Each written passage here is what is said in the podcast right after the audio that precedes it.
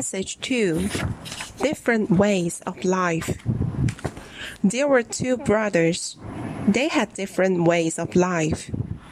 The elder brother lived on the farm, married, had children, and lived a full and happy life. The young brother traveled all around the world. He saw everything and collected many memories. When the, when the brothers were old, the elder brother had children and grandchildren to take care of him. He had the fruits of his work to make him happy. The young brother had nothing but memories.